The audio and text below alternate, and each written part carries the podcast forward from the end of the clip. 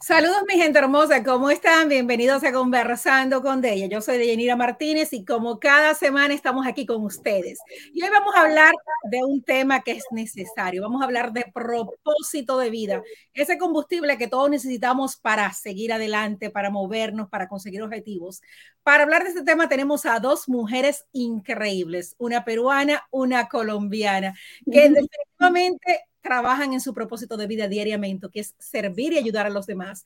Les damos la bienvenida a Blanca García Díaz y a Maura Yacú. ¿Cómo están?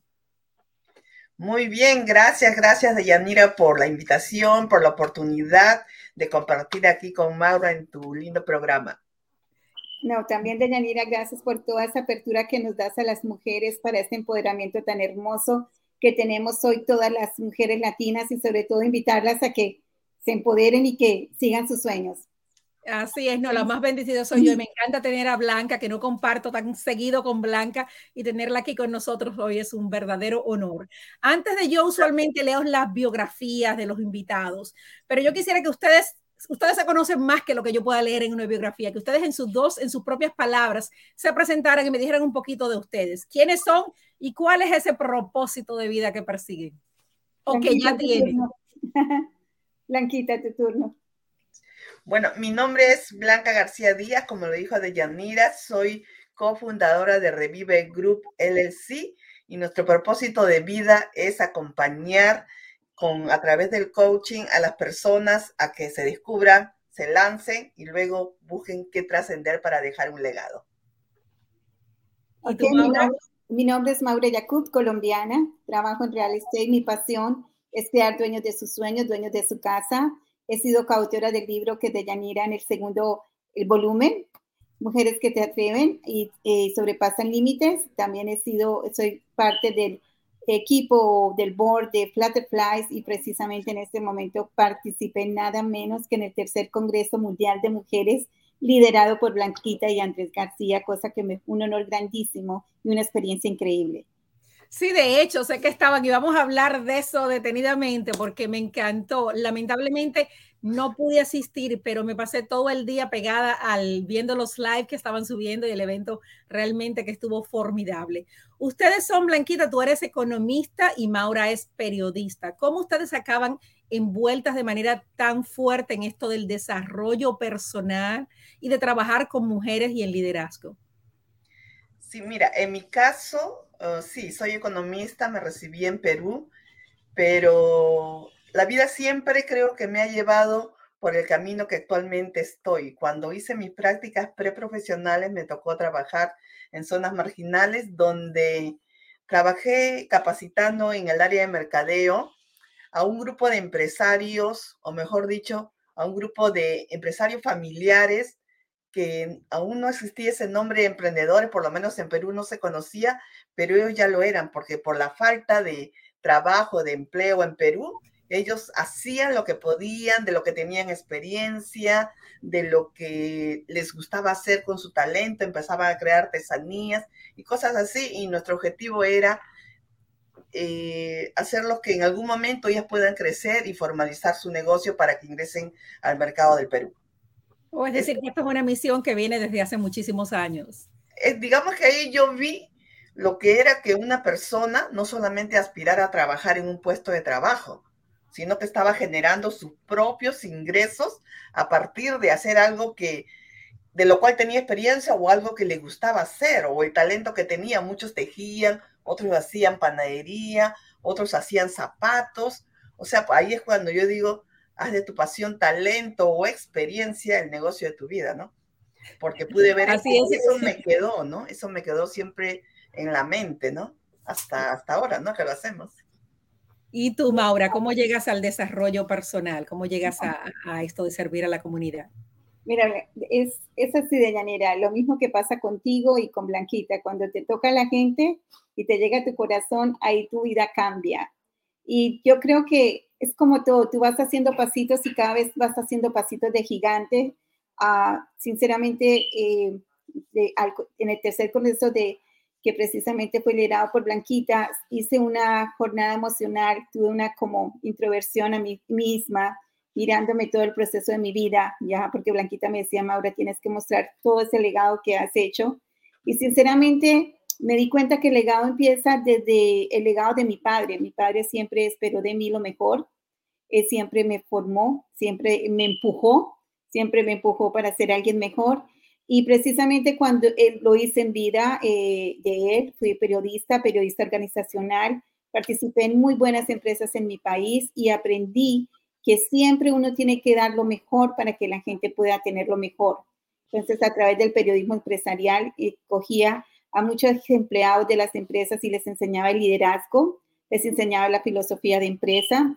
Asimismo, en la parte política, también trabajé con un político, eh, también trabajé con una empresa del Estado tratando de manejar uno de los servicios líderes de, de Colombia, que es la parte de pensión, tratando de enseñarles a la gente el valor del cuidado de la pensión entonces, cuando ya llegué aquí a Estados Unidos y vi a mi gente tan desprotegida, tan falta de información, pero con tantas ganas de lograr sueños, y ya tenía una experiencia como agente real estate, entonces dije, la mejor forma de servir es con lo que tú sabes y eres, ¿no? Entonces, claro, al, querer trabajar en, real estate, que es mi pasión, sinceramente siempre me ha preocupado que mi gente logre sus sueños, ya sea pasos pequeños, pero lo logran y sobre todo que tú te entras a la comunidad y empiezas a conocer más y empiezas a conocer líderes como lo son ustedes dos y gente que es empoderada, entonces empiezas tú a sumar. Entonces, cuando tú sumas, puedes dar. Entonces, estoy feliz de todo este legado que he logrado y que precisamente a través del, tercer seminario internacional de mujeres y con la Blanquita, con toda su dirección que nos hizo a todas las conferencistas, pudimos dar lo mejor de nosotras. Excelente, excelente. Me encanta la manera en que tan tan genuina en que lo explica. ¿Qué es esto del propósito de vida? escuchamos esto por todos lados, que hay que tener una misión, que hay que trabajar en lo que lo hace uno feliz, que un propósito, pero ¿cómo sabemos? Ustedes tienen esto claro, pero ¿cómo saben el resto de los mortales qué es esto? ¿Y cómo se reconoce esto del propósito de vida?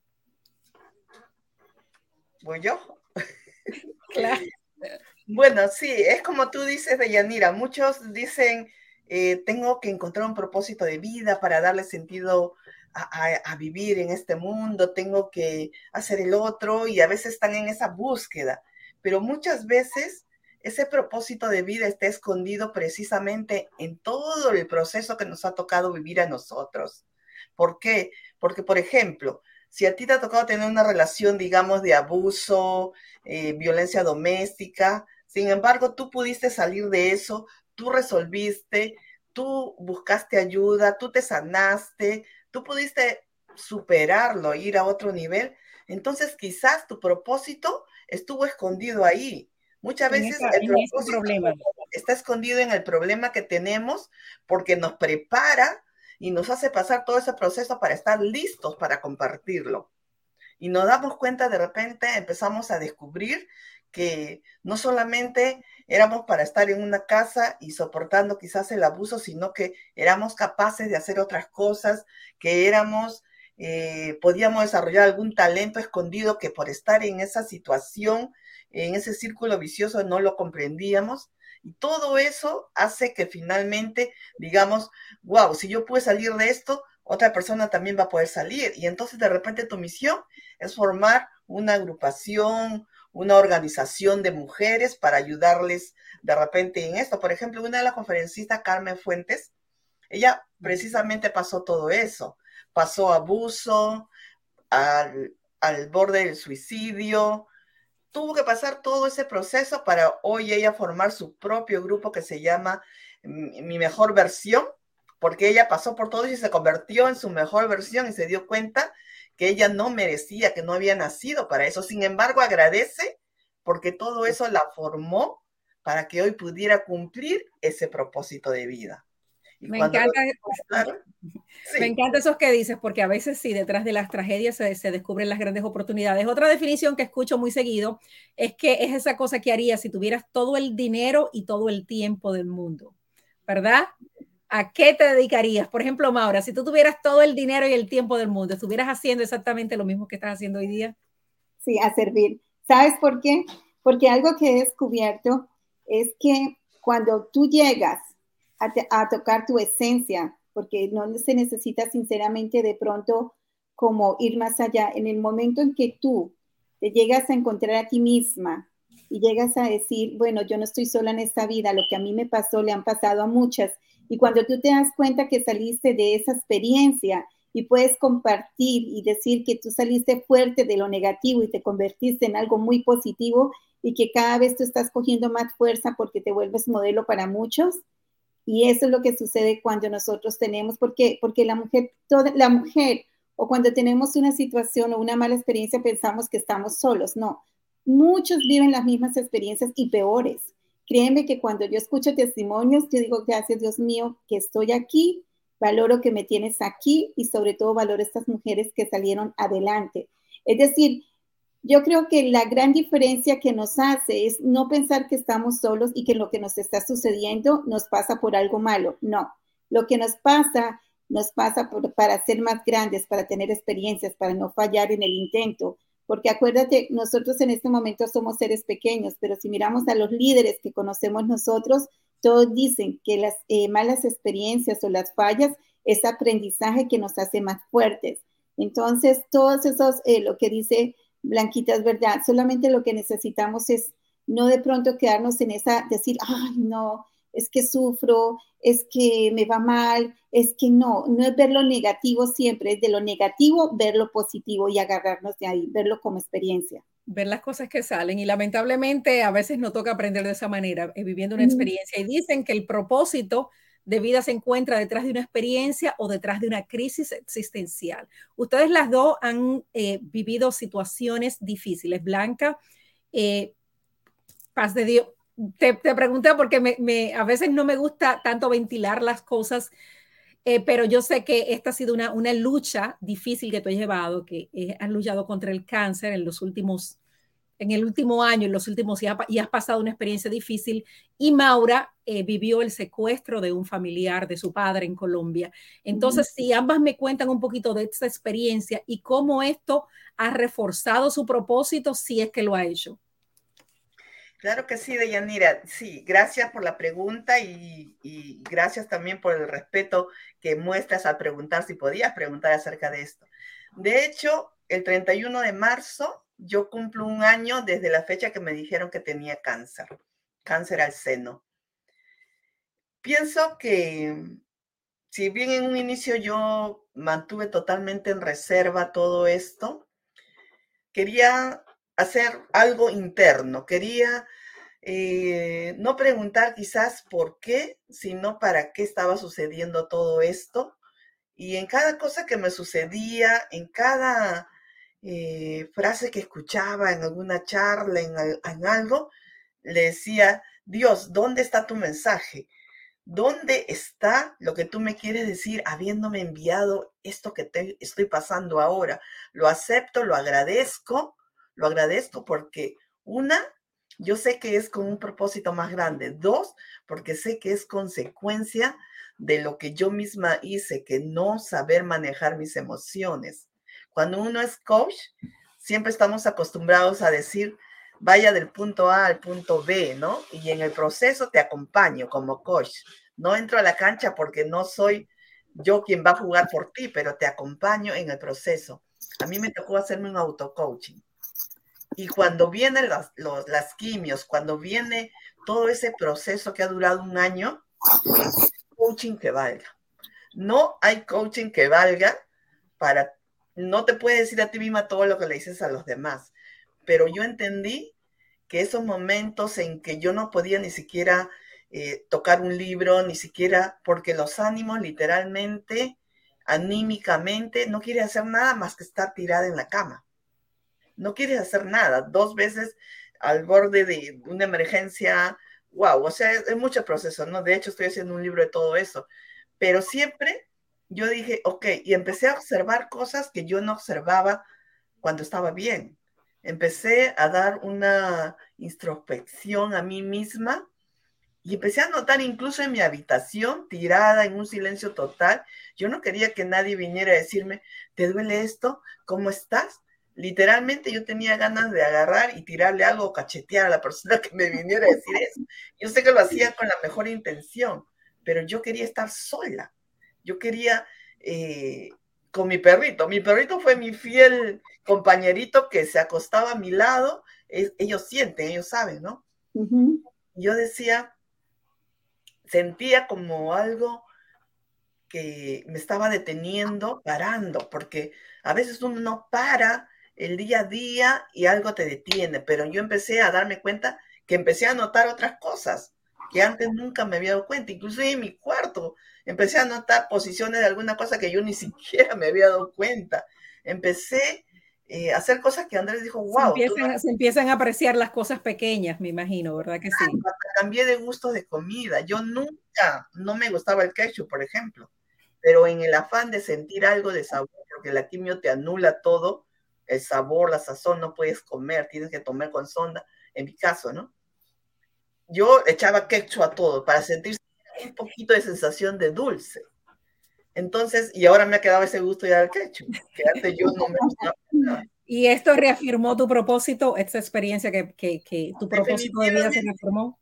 Sí, definitivamente lo reafirmó, porque yo no paré ni un minuto, entre comillas, porque yo tenía un plan de acción para el año, teníamos que sacar libros que ya estaban corriendo, teníamos que sacar conferencias como esta, teníamos que seguir, pero aprendí a trabajar en equipo, se integraron no solamente en la parte técnica que ya teníamos gente, sino a dar la cara. Tenía que contratar personas que ya yo no, yo no quería salir. Esta es una primera entrevista que salgo. Yo no quería salir al frente, no tenía ni ánimos, ni ganas, no tenía nada. Entonces tenía que poner otra cara al frente y empezaron a salir otras caras entrevistando. Eh, Raquel, Kiara, otras personas empezaron a salir al frente y em, aprendí a trabajar en equipo, a delegar, a no pensar que yo era eh, omnipotente, que podía estar en todo y hacerlo todo y que si no estaba yo se acababa revive, ¿no? O descúbrete y lánzate.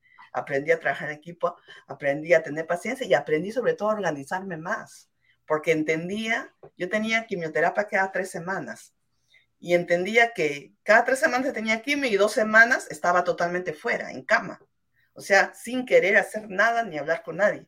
Entonces aprendí a hacer prácticamente lo que hacía en tres meses, aprendí a hacerlo en 15 días. O sea, empecé a correr, a correr, a correr para que los casos se O sea, y me organizé porque antes procrastinaba mucho, postergaba mucho. Aprendí a decir, ok, esto es importante, esto es urgente, esto lo delego, esto lo anulo, esto lo reemplazo y así. Y todo fue para mejor y fue naciendo nuevas cosas, ¿no? O sea, todo viene con un propósito. Todo, todo en la vida es preparación. Es como que te meten a un ring porque tienes una pelea importante de boxeo y ahí día y noche, día y noche, tienes que entrenarte. Y Dios te está entrenando para lo grande que se viene en tu vida, para dar más, para sentirte más realizado. Y otra cosa que viene con todo esto es la misión y la visión. Y es algo que se confunde demasiado, ¿no? Algo que mucho confundimos. ¿Qué diferencia hay entre misión? ¿Qué diferencia hay visión, misión? Entonces yo digo, visión lo dice la palabra, es lo que tú visionas. Veo un mundo con mujeres más libres, veo un mundo con niños menos maltratados, veo visión. Y misión es lo que te toca atravesar en el proceso. O sea, todo lo que vas a hacer, como dice, misión imposible, ¿no? ¿Cuál es la misión imposible? Llegar a tal sitio, ¿no? Descubrir tal cosa. Entonces, hay que tener bien claro propósito, visión y misión. Hay que saber diferenciar bien esas cosas. Así que... Gracias por compartir eso. Tenemos muchísima gente aquí que está comentando. Antonio Navarro, Dayana González. Hola Daya, ¿cómo estás? Julisa Bautista, Argy, J. Cardona, Argy Martínez, mi querida Diana Vélez, Kiara García, Miriam, oh Dios mío, ustedes están súper famosas hoy. Qué lindo, qué lindo. Es que la gente conecta con, con, con estas cosas que reales que le pasan. Inclusive hay alguien aquí que comenta, creo que es que también Antonio dice que tuvo un familiar que fue secuestrado. Maura, si nos, un si nos cuentas un poquito de esa experiencia del secuestro que eh, pasó en tu familia en Colombia y si esto eh, afectó, reafirmó o cambió tu propósito de vida.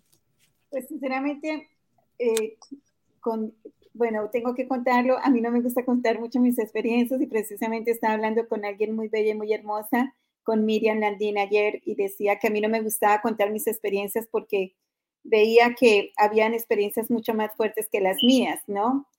pero gracias a tu libro con el cual soy coautora, donde dice que hay mujeres que se atreven y superan límites, empecé a, hacer esa retrospección de por qué yo he llegado a donde estoy, ¿no es cierto?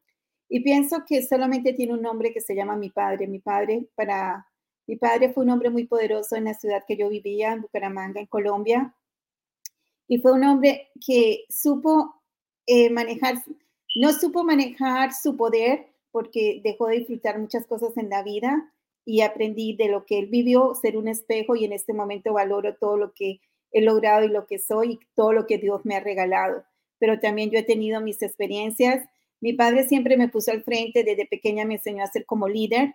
Eh, desde pequeña a los ocho años me hacía ir a las reuniones de trabajo de él, a los restaurantes, los fines de semana a la finca, en las vacaciones a trabajar en su fábrica. Siempre sé como, tienes que dar, tienes que dar, aunque no estuviera en mi edad, ¿cierto? Y entonces ahí así fue. Y mi padre, eh, por ser poderoso en esta ciudad, tenía que lidiar con el narcotráfico, tenía que lidiar con la guerrilla, tenía que lidiar con esas cosas que no le permitían avanzar en la finca, ¿cierto? Pero él siempre buscaba la solución. Ese es un aprendizaje que tuve de mi padre. Confrontar, enfrentar y solucionar. Entonces, el día más fuerte de mi vida y que me ha marcado mi pasado y mi futuro, y por decirlo así, tuve un pasado y un futuro, fue precisamente mi padre siempre se sintió que él podía solucionar todo. Y sinceramente el día que fue su muerte, él bajaba de su finca, lo, como, como que lo encerraron, ¿cierto? Y para él dice, ah, esta es otra negociación más, ¿no es cierto? Otra vez negociar con la guerrilla, déjenme tranquilos, estoy en ese momento estaba mi hermano, uno de mis hermanos, y estaba la hija de mi hermano de seis años, que eso también fue algo que me marcó muchísimo. Entonces, esta gente ya no venía a negociar, a ellos les pagaron para matar a mi padre. Exacto. Entonces, en el momento en que mi padre ya se vio que, el juego no era de verdad negociar, sino que venían a lo que venían, mi hermano entró también a negociar porque había aprendido de mi padre también. Ofrecerle dinero para que pues se fueran. Exacto. Y no hubo esa negociación, no la hubo. Y precisamente ahí viene lo fuerte mi hermano le dijo a mi sobrina, que era de seis años, que se hiciera la muerta. Mi hermano murió en ese momento. Cuando mataron a mi hermano, mi papá corrió. Y claro, lo mataron de espalda porque la misión era matarlos, ¿ya? Pues claro, siempre en mi familia yo era la líder, era la que tenía que solucionar cualquier problema que existiera. Y no sé qué, y como siempre yo he dicho, desde ese tiempo he sabido que existe un Dios maravilloso y María Paula, mi sobrina de seis años, pudo desatar a los dos trabajadores que venían con mi papá y pudo ella a los seis años decir la dirección donde yo vivía y llegaron allá. Y lo, y lo primero que yo aprendí es que tú tienes que coger la energía de donde venga para enfrentar todo. Cuando yo supe la noticia y bajé a ver a mi sobrina, mi sobrina no lloraba. Y yo venía de un ataque de nervios, de lo que quieras, pensando de todo, porque yo decía, mi papá está bien, mi papá está bien, mi papá está bien.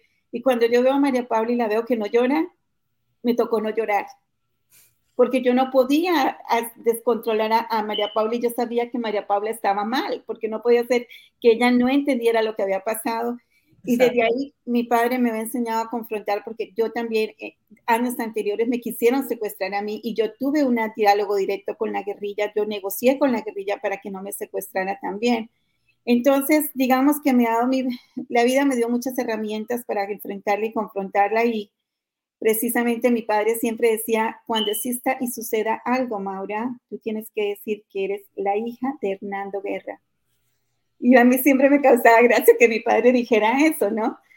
Y precisamente eh, fue una escena donde, sinceramente, después de que mi padre murió, la palabra que más brilló fue, di que eres la hija de Hernando Guerra.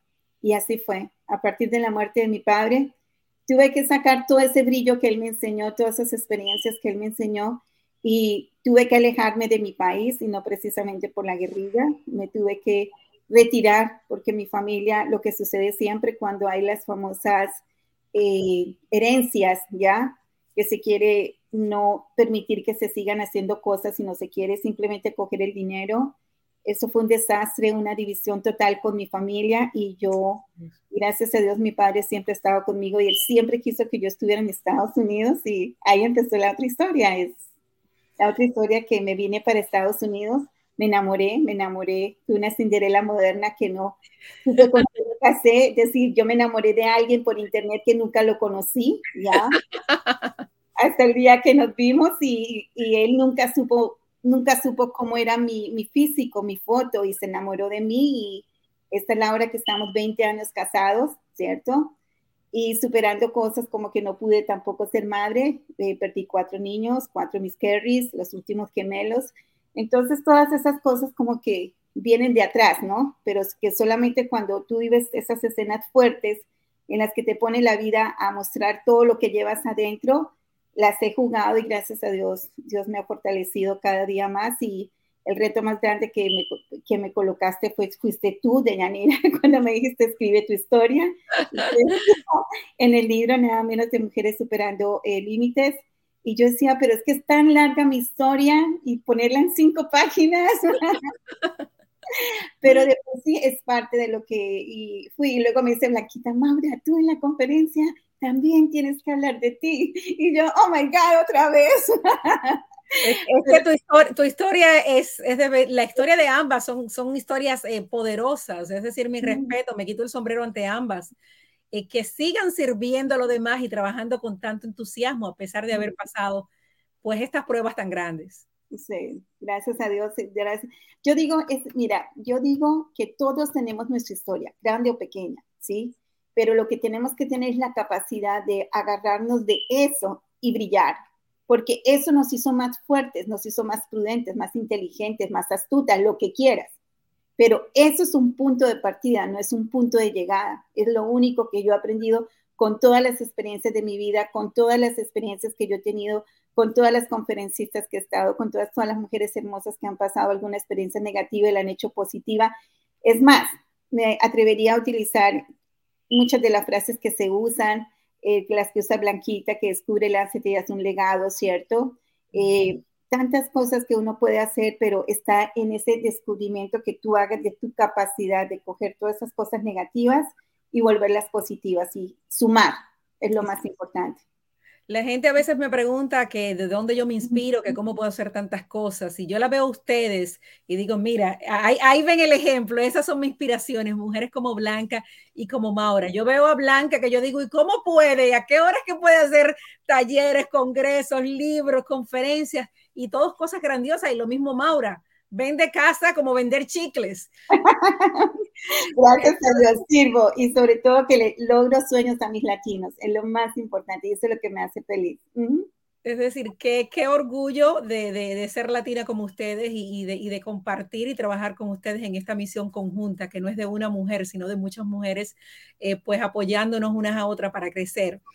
Muy bonito lo del propósito de vida, muy chévere encontrar el propósito de vida, fabuloso, pero ¿cómo se vive del propósito de vida? Si mi propósito de vida es mirar televisión, es eh, hacer eh, legos, ¿cómo hacemos esta unión de mi propósito, lo que me apasiona, lo que yo amo, pero que eso me pueda generar dinero y yo pueda vivir de lo que amo hacer? Hmm. De, sí, definitivamente, Deyanira, siempre va a haber alguien que necesita de tu experiencia, de lo que tú has superado. Siempre. Porque una de las cosas para identificar tu propósito es el talento, ¿verdad? Es lo que te apasiona hacer, que muchos le llamamos hobby. Pero equivocadamente le llamamos hobby, porque por ahí está, porque Dios te mandó con esas armas con esos talentos, con esa pasión, para que pudiera pasar un proceso. Porque solamente cuando tienes pasión puedes soportar todo lo que va a ir en el proceso. Solamente un apasionado se amanece, no duerme cuando quiere sacar algo. Cuando le, tema, cuando le gusta el tema, cuando, pero si no, lo deja, lo tira. Si no son las cinco, ya me voy y sale corriendo. Exacto, pero si te apasiona, no ves ni la hora. Y la idea es que cuando tú decides, uno dice, oh, voy a dejar mi trabajo, voy a hacer lo que me apasiona, mi No, tampoco es así, ¿no? Tú tienes que ir a la par, o sea, si tienes un trabajo porque necesitas generar los ingresos, que te van a ir dando el, combustible para que te prepares, para que armes todo lo que tú necesitas para empezar eventualmente a trabajar en tu propósito de vida. Y además tienes que hacer el match, o sea, tienes que saber que hay alguien que necesita eso, que hay alguien que está dispuesto a pagar por eso, si es que tú vas a vivir de eso. Es decir, que el dinero llega solo. El dinero llega por añadidura, por consecuencia, pero tú tienes que hacer tu parte. Tienes que invertir en marketing, tienes que invertir en prepararte. Algunos dicen, no, es que eh, eso no se debe cobrar, eso no sé, eso no. Pero si uno quiere vivir de su propósito, pues ¿cómo? Si queremos, ¿cómo sobre una base eh, que no tenemos dinero para esto, que vivimos en pobreza, ¿cómo podemos pretender hacer cosas grandes y servir grandemente a las personas? tenemos que invertir en nosotros primero, ¿no? Tenemos cuántas certificaciones hemos viajado, hemos tomado y todo ese dinero, a veces voy a una conferencia y, me han dicho, wow, tanto dinero pagas por esa conferencia, aunque sea una palabra, una frase me traigo que cambia, cambia radicalmente lo que estoy haciendo. Agrega valor para poder yo dar más valor para poder tener más ideas, generar más cosas, más elementos que van a reforzar y ayudar a mi propósito, a mi negocio. Por eso digo el negocio de tu vida. Porque no se trata solamente de decir, me gusta, vamos a hacer esto, no tengo dinero, no cobro nada. Entonces va a pasar unos meses y dicen, no, esto no es para mí. Esto no, me de las mi trabajo. Y muchas personas tienen problema en eso que tú dices, invirtiendo en lo que quieren hacer. Piensan que pueden desarrollar un negocio, aprender todo y no quieren gastar ni el tiempo ni el dinero en lo que requiere, pues darle para adelante a su pasión. Sí, definitivamente, o sea, primero preparando nosotros, eso es lo que a mí me pasó. Primero me descubrí yo para poder dar un paso más allá, porque no podemos pretender dar de lo que no tenemos. Muchas veces decimos cosas, eh, palabras y palabras, pero mira, tu vida no, lo hacemos, no lo estamos viviendo. Entonces, primero, un autodescubrimiento, ¿no? Eso es lo que me pasó a mí. Yo cuando empecé a estudiar coaching, en una de las primeras certificaciones, dije, yo no me voy a dedicar al coaching. Yo solamente para ayudar a mis clientes, porque en ese tiempo les ayudaba para más sus negocios.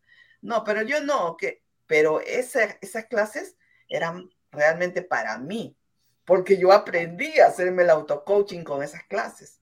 Y ahí le di la importancia que tiene. Porque yo decía, no, no, yo no necesito ayuda, eso es para, para, para yo ayudarles a ellos, decía. Pero yo primero tenía que ayudarme a mí, tenía que sanarme a mí.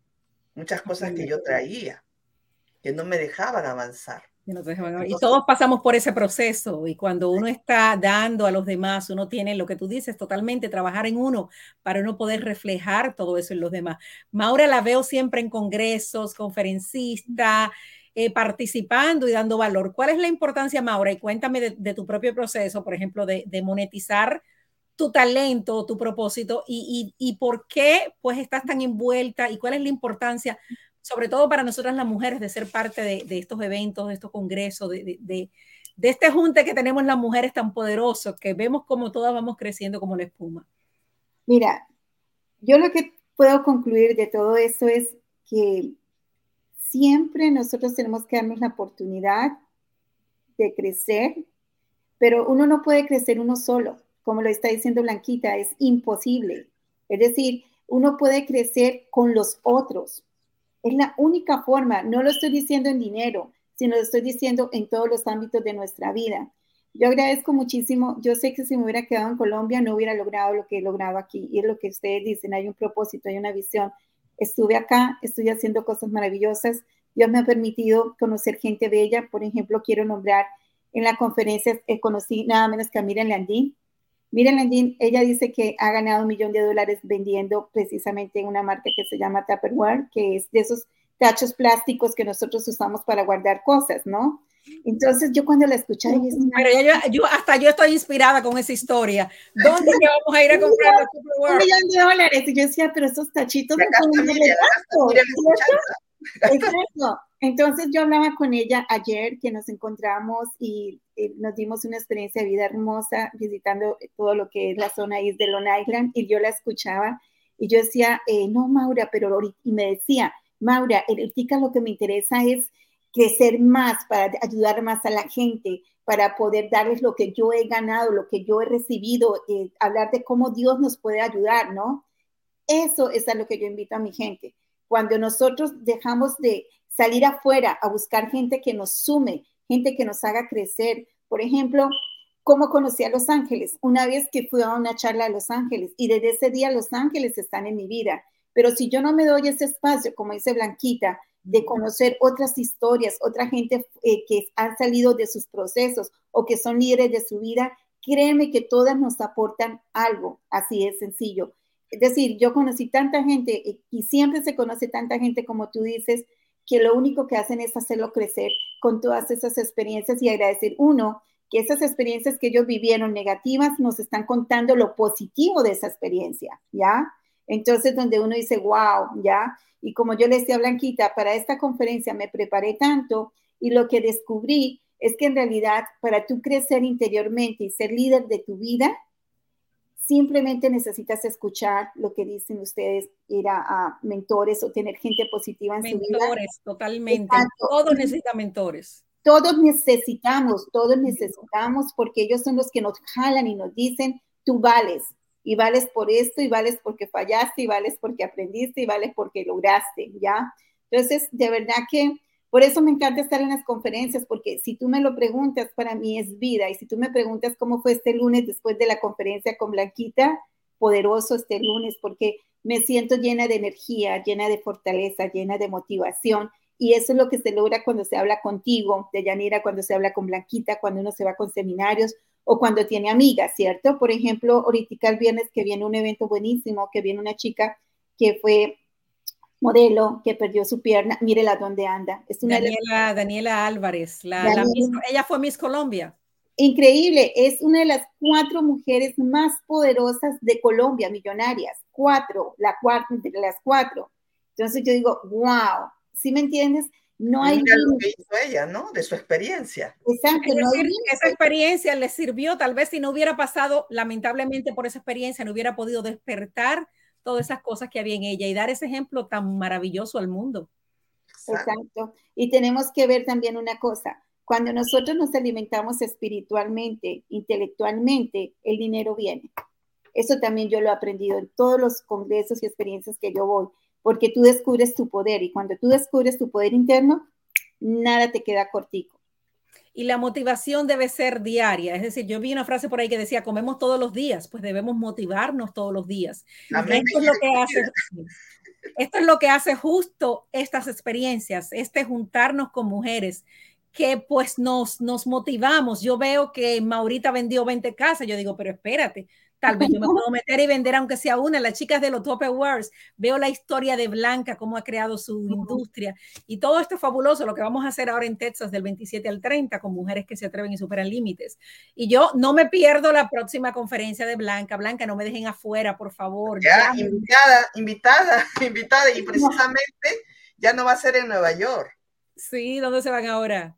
Si no me equivoco, va a ser precisamente por esa área de Texas o por ahí, por ahí, porque precisamente hablando de Miriam Landín, nosotros, ella es una tremenda mentora, una tremenda mentora que ya lo es y ella, sin embargo, está buscando crecer cada día, está buscando aprender y crecer.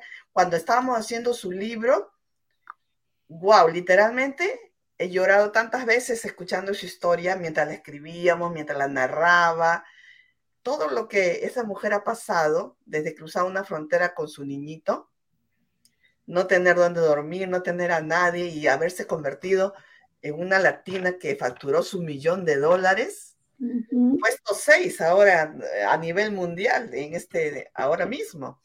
O sea, imagínate, ella sigue creciendo, sigue invirtiendo. Ella, ella fue a lo grande, hizo su libro, no solamente quería el libro, ella quería en todos los idiomas, ella quería estar en los Times Square, en las pantallas, la llevamos ahí. O sea, ahora está haciendo su coautoría, se llama Fenomenales.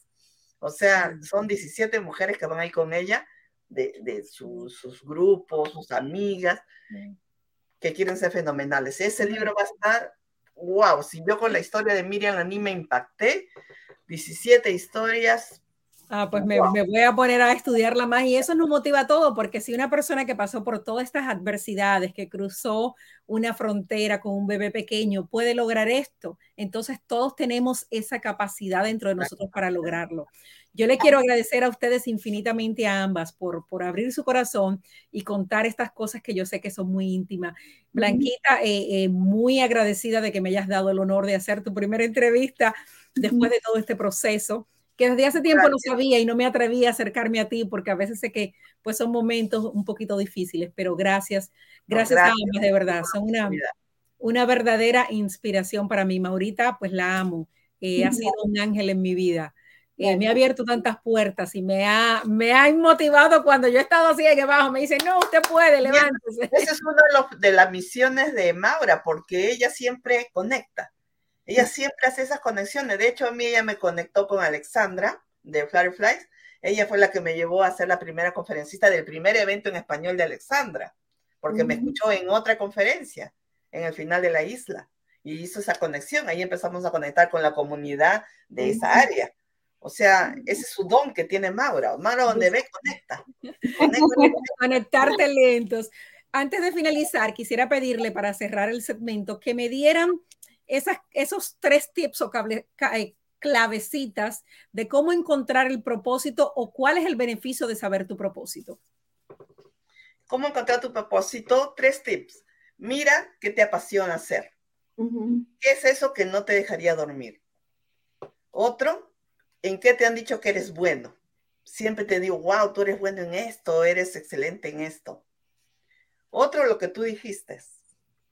Lo que tú dijiste acerca de, de, que, qué harías si tuvieras todo el dinero del mundo. En esos tres, y busca además en lo que te ha tocado vivir, en lo que superaste, en qué te hiciste experto. Porque ahí podría también estar escondido tu propósito de vida. En tu dolor usualmente está tu fortaleza. Me encantan esas palabras. Maurita, dime, ¿cómo, cómo, dímele a la gente que está aquí, cómo podrían ellos identificar cuál es ese propósito? Yo creo que el propósito es cuando nosotros nos damos ese tiempo para nosotros mismos darnos ese valor que merecemos, ¿cierto? Porque mucha gente no ha realizado sus sueños porque se sienten menos. Y cuando tú te sientes menos, nunca vas a sumar, siempre vas a restar, ¿cierto? Entonces, está en el momento en que tú dices, bueno, ¿qué voy a hacer con mi vida?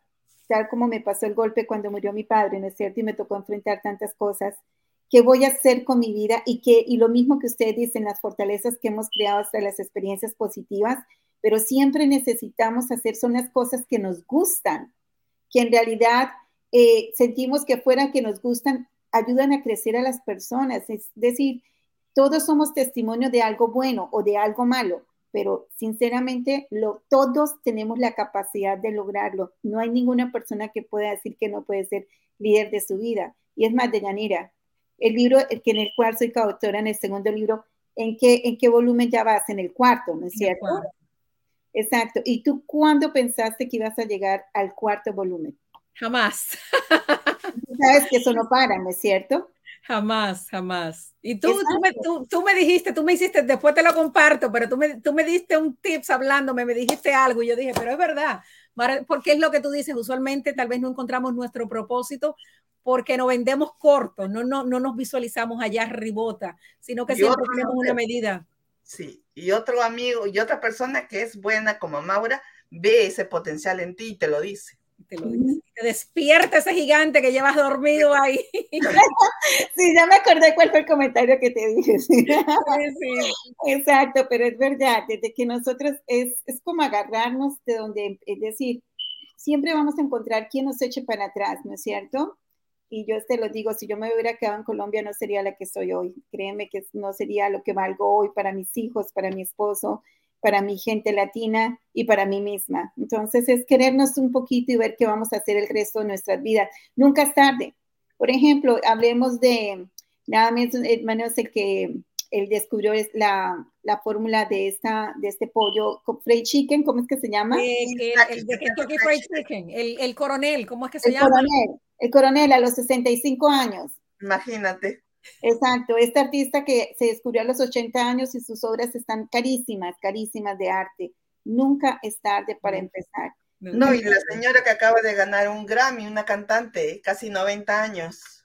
Ahí está. Y es más, los Oscars que acabaron de pasar, todos los que ganaron los Oscars en este momento, el mejor actor, ¿cierto? El coronel Sanders, dice Antonio, el coronel Sanders. El coronel Sanders, exacto, 65, nada menos habrá eh, tanta gente que intentó y lo logró. Y, lo, algo que aprendí de los Oscars que hicieron la entrega ahora, si ustedes ven el testimonio que ellos dicen, los dos, el que fue el que mejor actor y el de reparto, dijeron, yo me estaba rindiendo. Yo ya estaba en el punto que me estaba rindiendo, pero como no, no me rendí, lo logré. ¿Y, qué más? ¿Y qué tal la actriz que la vimos por demasiadas películas? ¿Desde qué? Desde la edad de ella está desde los 25 años. Emily Curtis, la que los padres nunca pudieron conseguir el Oscar. Exacto, a los 65 años recibió el Oscar. Increíble. Increíble. Exactamente, nunca, nunca es tarde, la verdad que, que, que, realmente estas conversaciones como que alimentan el arma, ¿verdad que sí? A toda la gente que está ahí conectado, de verdad, muchísimas gracias. Yo me voy así como con un peso quitado de encima, como lista para emprender con el mundo y con el ejemplo de ustedes que son fabulosas, muchísimas gracias. A ustedes que están en la audiencia, el llamado y el mensaje es a encontrar su propósito de vida, porque cuando vivimos en propósito fluimos, todo fluye de manera maravillosa, sin mucho esfuerzo y con la bendición del Padre que está allá arriba. Gracias, mujeres hermosas, las quiero muchísimo. Gracias por sus testimonios de vida. Gracias, gracias Yanira, por la oportunidad. Gracias. gracias, audiencia querida, los amo. Gracias a los 35 que se juntaron hoy para escucharnos. Ok. Gracias. Bye.